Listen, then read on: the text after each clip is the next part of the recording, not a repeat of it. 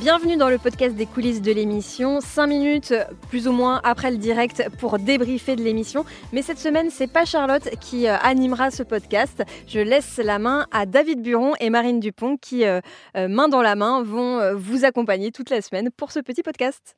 Eh bien, bonjour à tous, salut Marine. Salut. Donc aujourd'hui, ce jeudi, il y avait encore deux cas inédits, sans compter les retours, hein, j'insiste, parce que ça fait quand même une dizaine de cas en tout. donc deux cas inédits qui étaient signés JB, donc ça nous permet de recevoir la machine, JB. Salut JB.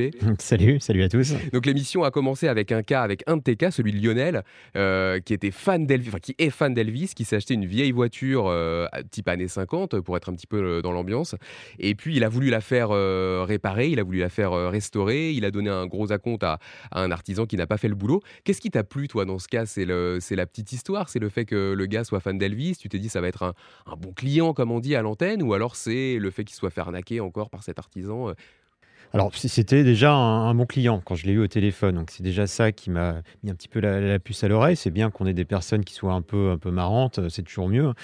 Et euh, je l'ai pas su tout de suite pour Elvis. Et en discutant avec lui, j'ai appris qu'il était majordome. Donc, déjà, c'est pas courant. Ensuite, effectivement, il m'a vite dit oui, j'ai voulu cette voiture parce que je suis fan d'Elvis, je ne jure que par lui. Voilà, pour moi, c'est ma vie. Donc, oui, je me suis dit là, effectivement, il y a une histoire. Et puis derrière, après, en déroulant, on voit qu'il y a aussi une vraie, euh, une vraie problématique et une vraie injustice. Donc c'est aussi pour ça qu'on prend le, cas également avant tout. Et est-ce que c'est quelque chose à laquelle tu es sensible maintenant que l'émission euh, dure trois heures, qu'elle est aussi euh, à la télévision? Est-ce que tu es sensible maintenant un petit peu à l'ambiance, au contexte, à l'histoire des auditeurs? Est-ce que tu te dis petit peu plus qu'avant, tiens, bah, si la personne a une passion, si son cas est un peu original, ça sera plus facile, plus riche à illustrer à la télévision, à la radio, etc. Est-ce que c'est quelque chose auquel tu réfléchis quand tu choisis les cas? Bien sûr, parce qu'on raconte une histoire, faut pas l'oublier. On est là aussi, on est là pour régler des, problèmes, on est aussi là pour être écouté, pour être regardé. Donc, il faut que les histoires soient intéressantes, que les gens aussi puissent euh, s'identifier peut-être aux personnes, ou en tout cas se dire, euh, bah tiens, c'est quelqu'un euh, qui, sort un petit peu de l'ordinaire. Donc, c'est aussi important. Il n'y a pas que, voilà, un tel est victime d'une injustice, on va l'aider. Bon, sinon, on va tomber toujours sur les mêmes dossiers. Et alors, ce qui est marrant, enfin, c'est pas tellement marrant, mais dans le cas de, Lionel, c'est que comme ça arrive souvent, euh, Marine, euh, toi, dans le cadre d'une de tes enquêtes, tu avais déjà eu affaire à cette partie adverse, à cet artisan qui prend des acomptes et qui ne fait pas le travail. Oui, ça arrive souvent parce que, euh, en général, quand on fait un dossier à l'antenne, on reçoit 3, 4, 5, 10 mails d'autres victimes. Donc en général, on met un petit peu de temps avant de les traiter. Mais c'est vrai que là, en l'occurrence, quelques mois auparavant, j'avais déjà eu cette personne. Et ce qui est drôle, c'est que euh, dans, le cadre de nos enquêtes, etc., on fait régulièrement des micros cachés, on envoie des petits textos pour demander si nous aussi on peut avoir un devis. Là, euh, en l'occurrence, j'avais demandé à faire refaire des chandeliers. Bon, pourquoi des chandeliers, j'en sais rien. Mais en tout cas, c'était une idée. Et ce monsieur, a priori, il aimait beaucoup ma voix. Donc il était prêt à me faire le travail très très rapidement Bon, après, évidemment, euh, plus de nouvelles, hein, comme les autres. D'accord. Et donc, euh, il y a des artisans, évidemment, comme ça, qui sont malheureusement. Euh, comment dire, qui, qui, qui, ont cette habitude d'arnaquer, hein, il faut bien le dire quand même, leurs clients. Et, et, nous, on arrive aussi à les, à, les piéger plusieurs fois. Quoi. Enfin, c'est curieux. Hein. Oui, mais c'est important de le faire. En tout cas, déjà, ça, ça prouve qu'on ne nous raconte pas des bêtises.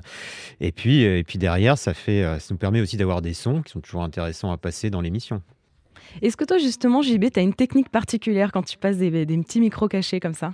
Oui, oui, oui. Alors, il ne faut pas se tromper parce que quand on les appelle, il faut vraiment se faire passer pour un client, il faut être crédible. Donc, déjà, il faut voir géographiquement où se situe euh, l'artisan en question et euh, trouver une commune proche. Pas, la même commune ou juste à côté, parce que s'il connaît toutes les rues, il va se dire bah tiens, il n'y a peut-être pas une maison là-bas ou, euh, il y a quelque chose de louche.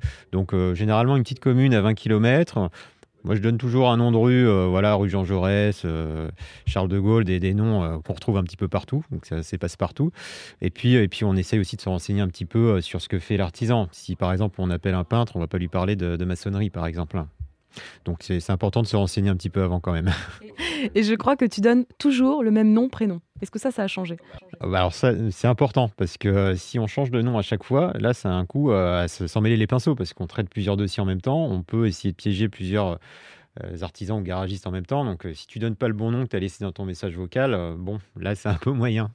Eh oui, c'était la question que je voulais poser aussi. Si tu avais, comme Elise Moon, plusieurs personnages, tu sais, dans les petites annonces, si jamais des fois tu imitais une femme ou alors un danseur de flamenco, ou non, non, tu fais toujours le, même personnage quand tu. Euh, je fais le même personnage, tout à fait. Alors j'ai parfois m'inventé euh, une épouse ou m'inventer euh, une sœur. Hein. Ou une maîtresse à la NTS. Ou par exemple, oui, pour, pour un petit peu noyer le poisson, parce qu'il faut s'en débarrasser aussi après, parce que la personne à qui tu as parlé un petit peu, tu lui as fait croire que qu'il allait intervenir chez toi, tu as fait m'envoyer des choses, donc il va te rappeler forcément. Donc il faut, il sortir de là après et lui dire bon, bah, finalement, j'en ai discuté avec mon épouse et bah non, finalement, on a décidé de ne pas faire les travaux cette année, par exemple. Et tu avais un autre cas euh, dans cette émission qui était assez, euh, assez dingue, c'était celui de Nicolas, dont la porte a été défoncée par erreur euh, par la police. Alors la partie adverse, là, c'est pas vraiment l'administration, parce qu'il a ensuite eu un souci en fait avec l'artisan qui est censé lui, lui refaire cette porte et qui a encaissé un acompte et qui ne fait pas le travail. Mais est-ce que là, tu t'es dit, oh là là, il y a la police, il y a l'administration, ça c'est pas pour nous? Non, on peut dire à ceux qui nous écoutent que même quand la police, l'administration est impliquée dans un cas, on peut s'en saisir. Exactement, oui les parties adverses, c'est pas simplement des artisans, hein. ça peut aussi être l'administration, ça peut être des banques, des, très grosses euh, multinationales. Il ça, peut être tout le monde, ça peut même être des avocats. On a eu des cas avec des avocats également. Donc, euh, il ne faut pas hésiter à nous envoyer votre dossier si vous avez un souci euh, avec l'administration. Comme on a pu en voir. Hein. Il y a la CPM, il, y a, pas mal d'organismes avec qui il y a des souils. Hein. Mmh, oui, les avocats, faut bien dire, hein, ni euh, Maître Blanche de Grandvilliers, ni Maître Noakovic, ni Maître Cadoré ne font obstruction. ils ne euh, font pas une, rétention sur ce genre de, dossier. Non, surtout si l'avocat a déjà été jugé, comme on a pu le voir dans certains dossiers.